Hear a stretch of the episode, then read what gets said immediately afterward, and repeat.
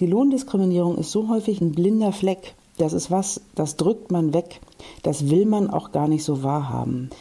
Und das ist ein ganz langer Prozess, und so war es bei mir auch, bis man aufhört, die Schuld bei sich zu suchen. Frauen verdienen fast ein Fünftel weniger als Männer. 18 Prozent. Macht im Schnitt brutto mehr als 4 Euro pro Stunde. Und diese Lohnlücke, die wird nicht kleiner. Klar, das liegt an Teilzeit. An Elternzeit, weil Frauen öfter und länger für die Kinder zu Hause bleiben. Frauen werden auch seltener Chefinnen. Und dann wählen sie oft auch noch Berufe, die schlechter bezahlt werden. Aber selbst wenn man all das herausrechnet, bleibt immer noch im Schnitt eine Lücke von 6 Prozent. Diese Lücke lässt sich nicht so richtig erklären. Man könnte jetzt sagen 6 Prozent, aber 6 Prozent weniger brutto pro Stunde. Wenn man das zusammenrechnet, das kann am Ende des Arbeitslebens eine ganze Eigentumswohnung ausmachen.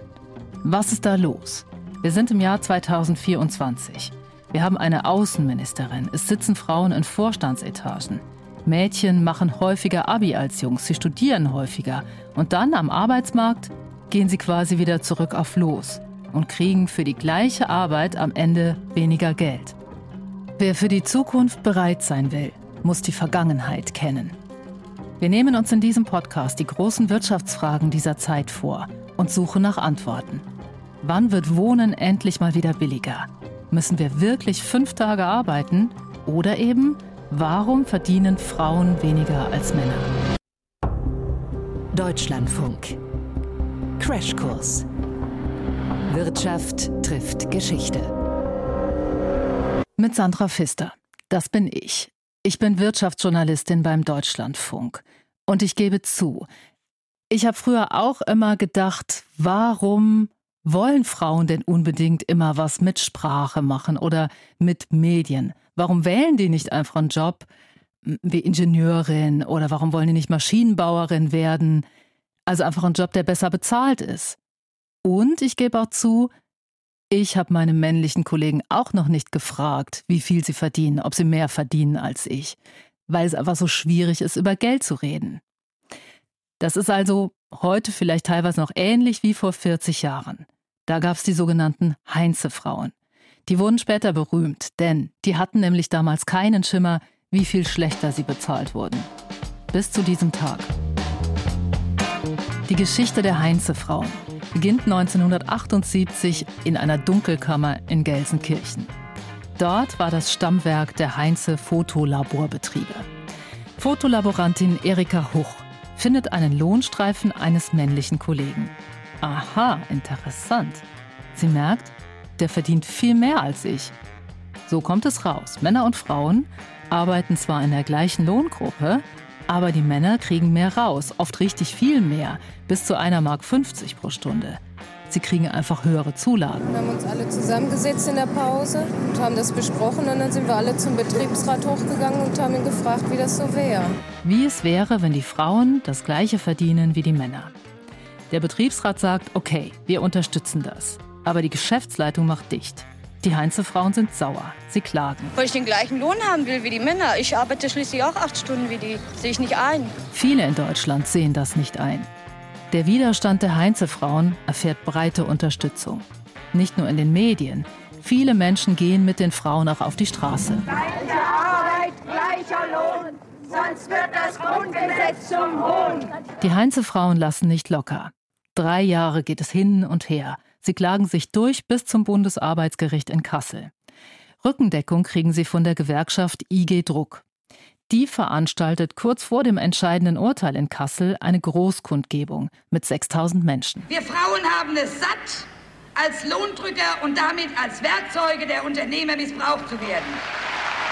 Wir sind keine sanften Werkzeuge, die die Unternehmer je nach Konjunktur zu ihren Gunsten benutzen oder zurück in die Reserve weglegen können. Wir dürfen nicht vergessen, durch Lohndiskriminierung, durch Senkung der realen Löhne, durch Spaltung der Arbeitnehmerschaft schieben die Unternehmer Jahr für Jahr Millionen Extragewinne in ihre Taschen und sorgen so dafür, dass die Umverteilung zu ihren Gunsten erfolgt. Und dann ist es soweit. Heute Morgen um 10.30 Uhr im Bundesarbeitsgericht in Kassel. Begleitet von Applaus betreten die klagenden Heinze-Frauen den Gerichtssaal. Noch wissen sie nicht, wie das höchstrichterliche Urteil nach ihrem Weg durch die Instanzen ausfällt. Sie bekommen Recht. Das Bundesarbeitsgericht urteilt am 9. September 1981, höhere übertarifliche Zulagen für Männer verstoßen gegen das Grundgesetz. Der Jubel ist groß und die Erleichterung. Hat sich der Klageweg für Sie gelohnt? Ja, natürlich. Nicht nur für uns, für alle anderen auch. Ne? Für alle anderen. Meinen Sie, das wird Auswirkungen auf Ihre anderen Kolleginnen auch haben? Ganz bestimmt, auf alle. In welcher Weise? Ja, die, die haben jetzt mehr Mut. Außerdem ist es ja ein Grundsatzurteil. Ne? Der Einzelne muss bezahlen, keiner schickt uns weg. Hey, der Einzelne muss bezahlen, keiner schickt uns weg. Aber der Heinze muss gar nicht bezahlen. Denn die Firma Heinze geht wenig später pleite. Die Heinze-Frauen sehen kaum etwas von den 100.000 D-Mark, die ihnen das Bundesarbeitsgericht damals zugesprochen hat. Aber das Grundsatzurteil ist eines, auf das sich andere Klägerinnen berufen können. Und das tun sie auch. Bei Unternehmen wie Schickedanz, Horten, Karstadt. Nur, die Unternehmen beeindruckt das gar nicht. Also, viel Lärm um nichts? Das Spannende an den Heinze-Frauen war, dass man daran sehen konnte, dass Frauen so kämpfen mussten. Also um das, was schon seit langem klar war, dass es ihnen zusteht. Ich hoffte damals, dass das aufrütteln würde, dass dann sagen würden, das kann doch nicht so sein, dass die Frauen derartig allein kämpfen müssen, um dann schließlich immer noch ohne Geld dazustehen. Das ist leider überhaupt nicht eingetreten. Heide Pfarr war 1981 Mitte 30 und schon Professorin für Arbeitsrecht an der Uni Hamburg. Man hört ihr das noch heute an, wie sehr sie das frustriert hat, dass Unternehmen das einfach ignoriert haben, von wegen gleicher Lohn für gleiche Arbeit. Dabei war längst klar, das ist geltendes Recht. Das allerwichtigste Urteil war ein sehr frühes Urteil, nämlich aus 1955 schon. Da war das Bundesarbeitsgericht gerade gegründet worden und die hatten zu entscheiden, ob es zulässig ist, dass ein Tarifvertrag eine Lohnabschlagsklausel hatte. Lohnabschlagsklausel. Klingt so harmlos, ist aber wirklich ein Knaller aus heutiger Sicht. Denn bis 1955 konnten Unternehmen damit ihren Mitarbeiterinnen völlig legal pauschal 10 bis 25 Prozent weniger bezahlen als den Männern im Betrieb für die gleiche Arbeit, einfach nur weil sie Frauen waren. Warum fanden das damals so viele normal, sogar okay? Weil die Frauen, Achtung, ja nicht die Familie ernähren mussten. Die verdienten ja einfach nur ein bisschen dazu. Das war in Tarifverträgen weit verbreitet und äh, traf auch auf tiefe Billigung, selbst von Frauen. Aber es klagte eine. Und dann hat das Bundesarbeitsgericht gesagt, der Gleichberechtigungsartikel des Grundgesetzes. Männer und Frauen sind gleichberechtigt. Das ist der Artikel 3. Da sei die Lohngleichheit mitgedacht. Das heißt, diese Lohnabschlagsklausel sei verfassungswidrig. Das klingt für mich komplett logisch. Damals aber war die vorherrschende Meinung, Frauen arbeiten nur nebenher. Geld ist da eh Nebensache. Ihr Hauptjob ist ja Haushalt und Kinder. Dieses Urteil es hatte niemand erwartet. Wenn man die juristische Literatur aus dieser Zeit liest, sind alle hoch verblüfft, wie das Bundesarbeitsgericht auf so eine perverse Idee kommen könnte, Frauen gleichen Lohn zu geben und das auch noch mit der Verfassung zu begründen. Gleicher Lohn für gleiche Arbeit, sagt das Grundgesetz. Und das bestätigt jetzt auch das Grundsatzurteil 1955. Aber es ändert sich nichts. Warum passiert nichts? Erstmal bleiben die Gesetze, wie sie sind. Die Bundestagsabgeordneten halten die Füße still. Und die Unternehmen, die erst recht. Gleicher Lohn für gleiche Arbeit? Da kann man sich drum herummogeln, wenn man sagt, aber eure Arbeit ist doch ganz anders, viel leichter. Viele Unternehmen erfinden für Frauen sogenannte Lohnleichtgruppen. Das sollen Jobs sein, die angeblich körperlich nicht ganz so anstrengend sind, was oft aber gar nicht stimmt. Oder es gibt eben weiter höhere Zuschläge für Männer, wie bei Heinze. Wo sind eigentlich damals die Gewerkschaften? Sie hatten genau dieses männliche Haupternährerbild. Und es traf ja auch zu, dass Arbeiter anstrebten, so wie sie es bei Angestellten sahen, dass sie irgendwann mal so viel verdienen, dass sie sagen konnten, meine Frau muss nicht arbeiten. Also, auch viele Gewerkschafter sind stolz darauf, dass ihre Frauen nicht arbeiten müssen, sondern höchstens was dazu verdienen. Die Männer in den Gewerkschaften sind nicht scharf auf gleichen Lohn für gleiche Arbeit damals. Dann kommen sie ins Büro, da sitzen die Männer, die Betriebsräte und sagen, Kolleginnen, das ist ein Problem, weil der Arbeitgeber hat gesagt, wenn ihr das kriegt, wird es von uns genommen. Und wenn Sie sagen, nein, das wollen wir nicht, wir wollen, dass es draufgesattelt wird und Sie können sich auch leisten, dann geht es nur, wenn Sie auch streikfähig sind. Und für gleichen Lohn gab es noch nie einen Streik. Die Gewerkschaften reißen sich nicht gerade ein Bein aus für Lohngerechtigkeit. Das liegt auch am Frauenbild in den vergangenen Jahrzehnten. Eines, das auch viele Frauen selbst verinnerlicht haben damals. Wenn Frauen auf die Straße gehen, auch später, dann zum Beispiel für das Recht auf Abtreibung, aber nicht gegen Lohndiskriminierung, Fehlanzeige. Und die deutsche Politik? In der gab es doch damals schon starke Frauen. Heide Pfarr ist selbst eine. Sie hat Karriere gemacht in der Politik, als Senatorin in Berlin für die SPD und als Arbeitsministerin in Hessen. Dennoch, sagt Pfarr, niemand macht Karriere mit Frauenpolitik. Niemand. In keiner Partei. Als es 1980 endlich ein Gesetz gibt, das gleichen Lohn vorschreibt, da kommt der Impuls dafür aus Brüssel, von der EU. Die hat die Bundesrepublik damals verklagt deswegen, damit für alle gleiche Spielregeln gelten, aus Wettbewerbsgründen. Aber jetzt, 44 Jahre später, verdienen Männer in Deutschland im Schnitt immer noch fast ein Fünftel mehr als Frauen. Wir sind in Deutschland eines der Schlusslichter in der EU und schneiden auch schlecht ab, wenn wir uns mit Großbritannien vergleichen oder den USA. Warum? Weil Frauen, die sich bei uns unfair bezahlt fühlen, ihren Arbeitgeber vor Gericht zerren müssen. Oft ziemlich allein. So wie Birte Meier. Acht Jahre meines Lebens gibt mir niemand wieder. Aber es war keine Anstrengung, die erfolglos war. Es war nicht umsonst. Es hat eine Menge bewirkt. Ob es sich für mich persönlich gelohnt hat, weiß ich nicht. Ich bin zufrieden mit dem Ergebnis. Lange Zeit sah es ja so aus, als wäre das ein Kampf gegen Windmühlen, wo nur ich investiere Zeit und Nerven und am Ende gar nichts bei rumkommt. Das ist es nicht geworden. Birte Meyer hat einen juristischen Marathon hinter sich, als sie im Juni 2020 endlich über die Ziellinie geht. Sie ist Fernsehjournalistin und sie hat das ZDF verklagt. Der Rechtsstreit, der endet vor knapp einem Jahr mit einem Vergleich, über den Stillschweigen vereinbart wurde. Birte Meyer ist mittlerweile zur Jeanne d'Arc der Lohnlücke aufgestiegen.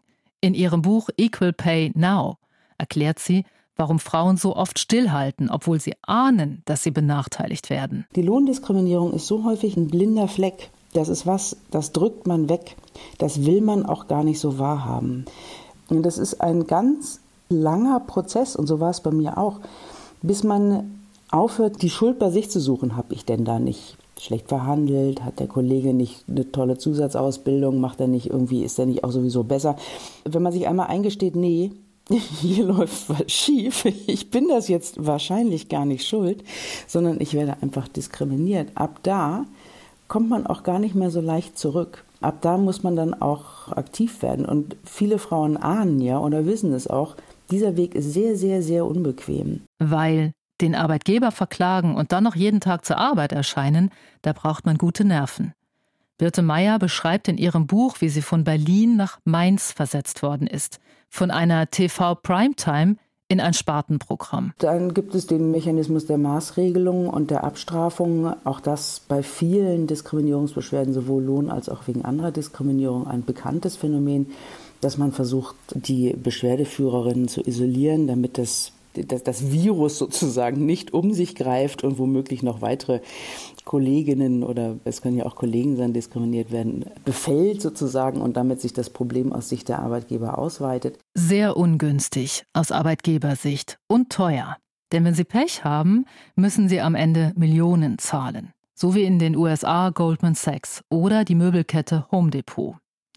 In den USA laufen noch jede Menge andere Sammelklagen. In Deutschland gibt es das nicht, Sammelklagen. Aber auch in Deutschland haben die Frauen jetzt mehr Rechte. Seit sieben Jahren gibt es das Entgelttransparenzgesetz. Unternehmen, bei denen mehr als 500 Leute arbeiten, müssen seitdem einen Bericht abliefern. In dem sollen sie klipp und klar sagen, wie viel die Frauen bei ihnen weniger verdienen. Peinlich. Deshalb tun es auch die meisten nicht. Zwei von drei Unternehmen scheren sich nicht darum. Denn sie wissen genau, sie werden nicht bestraft, wenn sie es nicht tun. Es gibt gar keine Strafen. Die Frauen haben aber trotzdem noch einen Hebel. Sie können individuell nachfragen, was Kollegen verdienen, die das gleiche tun wie sie. Das tun aber nur 4% aller Beschäftigten, also so gut wie keine. Warum? Machen wir uns nichts vor. Schon die Anfrage nach Entgelttransparenzgesetz kann in einem Betrieb enorm viel Ärger verursachen. Man unterschätzt das. Man denkt, gleicher Lohn für gleiche Arbeit, das ist doch steinalt. Äh, wer sollte denn dagegen sein? Fachkräftemangel, qualifizierte Frauen werden gesucht, etc. pp. Tatsächlich landet man häufig in so einer Art Eskalationsspirale, wenn man möchte. Der Widerstand von Arbeitgebern, die sich vielleicht mit diesem Thema noch nicht so befasst haben und auch von Vorgesetzten, kann enorm sein. Denn was passiert denn, wenn ich rauskriege, dass mein Kollege besser verdient, schwarz auf weiß? Dann sagen die meisten Arbeitgeber nicht freundlich, oh, das tut uns schrecklich leid, das bessern wir schnell nach. Wir bezahlen ihn jetzt mehr. Nein, das passiert selten. Dann muss die schlechter bezahlte im Zweifel vor Gericht ziehen und ihren Arbeitgeber verklagen. Einige Frauen haben das gemacht und mit den Grundsatzurteilen mehr erreicht, als die Politik seit etwas mehr als einem halben Jahrhundert. Schreibt Birte Meyer in ihrem Buch. Was bringt dieses Entgelttransparenzgesetz, wenn es kaum jemand nutzt? So wie das Gesetz verabschiedet wurde, war es ein Frauenveräppelungsgesetz, so hat es mein Anwalt immer genannt. Das ist ein zahnloser Tiger, das sagt sogar unsere Frauenministerin. Das, das war eine Unverschämtheit eigentlich, dieses Gesetz. Das hört sich jetzt so an, als würde das Gesetz gar nichts bringen. Aber es gibt schon Unternehmen, bei denen die Frauen sich aus der Deckung wagen. Nämlich zum Beispiel bei Vodafone Deutschland. Da gibt es pro Monat 20 Frauen, die bei der Personalabteilung nachfragen, wie viel verdient denn mein Kollege eigentlich so? Das hat sich meine Kollegin Eva Bahner angeschaut, warum die das da eigentlich machen. Eva, warum trauen die sich da und woanders nicht? Weil da die Chancen, dass man tatsächlich fair entlohnt wird, würde ich jetzt so einschätzen, höher sind als in anderen Unternehmen. Vodafone Deutschland, die haben tatsächlich einen betriebsinternen Gender Pay Gap von 2,5 Prozent.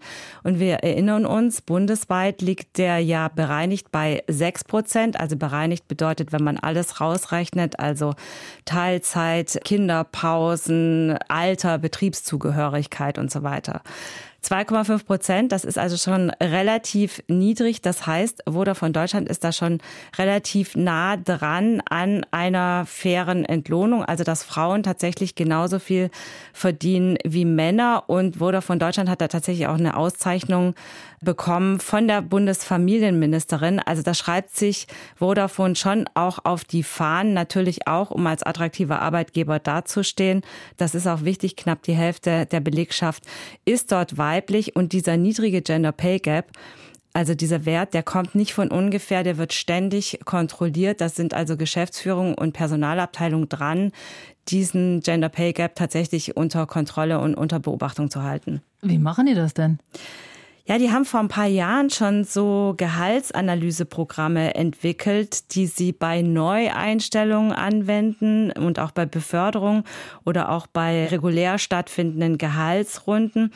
Ich war in Düsseldorf und habe mir das mal erklären lassen, wie das funktioniert. Da wurde es dann auch ein bisschen technisch. Da ploppten dann irgendwelche komischen Diagramme, bunten Diagramme auf. Anja Knauf, die hat dieses Tool entwickelt dieses Fair Pay Analyse Tool, so nennen die das da. Und die hat mir das vorgeführt und im Prinzip folgt das eine Ampellogik. Grün ist unkritisch, gelb ist der bereinigte Gender Pay Gap von über 5 Prozent und rot von über 10 Prozent. Und einmal im Jahr haben wir eine Fair Pay Analyse, ein Fair Pay Assessment mit unserer Geschäftsführung, wo wir dann auf kritische Stellen hinweisen. Und was wir hier zum Beispiel gerade sehen, ist, dass wir auch bei Neueinstellungen selbst noch einen bereinigten Gender Pay Gap von 0,7 Prozent haben. Also das heißt dann frei übersetzt, selbst bei Neueinstellungen schafft Vodafone es nicht ganz, dass Bewerberinnen genauso viel verdienen wie Männer, aber sie kommen mit den 0,7 Prozent schon ziemlich nah dran. Okay, also bei Einstellungen ist der Abstand, der Lohnabstand noch relativ gering, aber dass der bei Frauen dann so wächst, das liegt ja auch daran, dass sie dann oft in Teilzeit gehen wegen der Kinder. Das wird ja bei Vodafone genauso sein wie bei anderen Unternehmen auch. Was machen die denn dann dagegen? Also ich sag mal so, gegen die verpassten Karriereschritte in der Elternzeit kann Vodafone jetzt natürlich auch nicht so viel unternehmen. Aber immerhin versucht das Unternehmen zumindest bei der Bezahlung dann tatsächlich zu verhindern, dass die Lohnlücke durch diese Kinderbetreuungszeiten oder durch die Elternzeit größer wird. Frauen in Elternzeit nehmen nicht nur an den Gehaltsrunden im Tarif, sondern auch im AT mit dem Durchschnitt des Budgets teil. Führungskräfte können da nur nach oben abweichen. Bedeutet also, man kommt nach der Elternzeit zurück und das Gehalt ist auch äh, gestiegen. Also das ist natürlich schon praktisch, obwohl man gar nicht gearbeitet hat in der Elternzeit, kriegt man dann nach der Elternzeit mehr Geld. Also ich finde, Vodafone ist das schon so eine Art Vorzeigeunternehmen in ihrem Engagement für faire Entlohnung. Also nicht nur in Sachen Transparenz, sondern halt auch in dieser Entwicklung technischer Tools, um eben das betriebsinterne Lohngefälle unter Beobachtung zu halten und natürlich auch dann unter Kontrolle zu halten. Und da wird der Druck auf Unternehmen in den kommenden Jahren ja auch absehbar steigen. Danke, Eva. So schön, dass es ein positives Beispiel gibt. Also Eva hat gerade gesagt, in den nächsten Jahren, da wird auch der Druck auf die anderen Unternehmen steigen, die noch nicht so weit sind. Warum? Weil 2027 muss Deutschland spätestens ein Gesetz dazu erlassen haben, weil die EU Druck macht. Die hat vor knapp einem Jahr die sogenannte Lohntransparenzrichtlinie erlassen. Auch Birte Meyer, unsere Jeanne d'Arc gegen die Lohnlücke, die hat da große Hoffnungen. Diese Lohntransparenzrichtlinie ist ein ziemlicher Equal Pay Turbo. Also die ist toll. Die Unternehmen müssen die internen Lohnlücken veröffentlichen über 5 Prozent, und das dürfte sehr viele Betriebe betreffen, dann muss es einen betriebsinternen Mechanismus geben, wie diese Lohnlücke äh, verringert wird. Die Unternehmen müssen sanktioniert werden, wenn sie diskriminieren. Da gibt es eine ganze Reihe von Maßnahmen, wo man nur sagen kann, großartig, Hut ab, liebe EU. Das hätte man wahrscheinlich im Bundestag so von alleine nicht hinbekommen. Birte Meyer ist da optimistisch. Nachdem jahrzehntelang nicht viel passiert ist bei der Lohnlücke, könnte das jetzt endlich mal ein Ende haben. Denn mit dem Druck aus Brüssel kriegen auch die Frauen in Deutschland einen starken Hebel. Das glaubt übrigens auch die Juristin Heide Pfarr. Und auch, dass die ökonomischen Rahmenbedingungen helfen. Der Fachkräftemangel wird durchaus auch den Frauen helfen, denn immer dann, wenn Arbeitgeber nicht, nicht genug, nicht mehr Männer für die Arbeitsplätze fanden, haben sie sich auch überlegt, ob sie nicht doch hin und wieder eine Frau akzeptieren können. Auch eine Lehre aus dem vergangenen Jahrhundert. Da haben ja während und nach dem Zweiten Weltkrieg Männer gefehlt. Damals hat es noch nicht geklappt mit der gleichen Bezahlung. Auch weil das Frauenbild ein anderes war. In den Gewerkschaften, in der Gesellschaft und dann auch in der Politik und in den Unternehmen. Auch deshalb ist die Lohnlücke immer noch so groß. Und Frauen sind oft auf sich alleine gestellt, wenn sie sich dagegen wehren.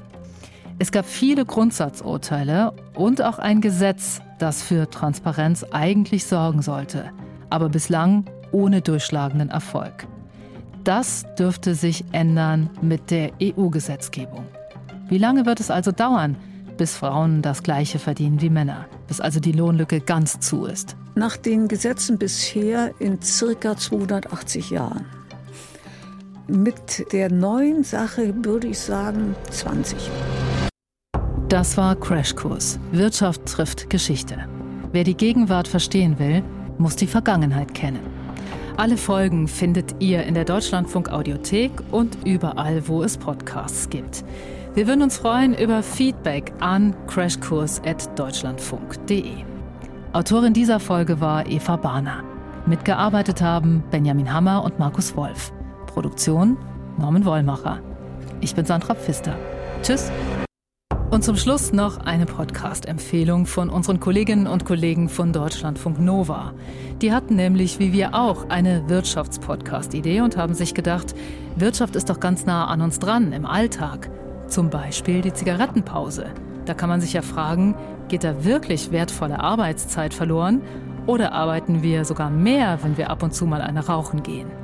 Neue Folgen von What the Wirtschaft mit spannenden Deep Dives und Fakten, die wirklich stutzig machen können, gibt es jeden zweiten Donnerstag auf deutschlandfunknova.de, in der DLF Audiothek App und überall da, wo es Podcasts gibt.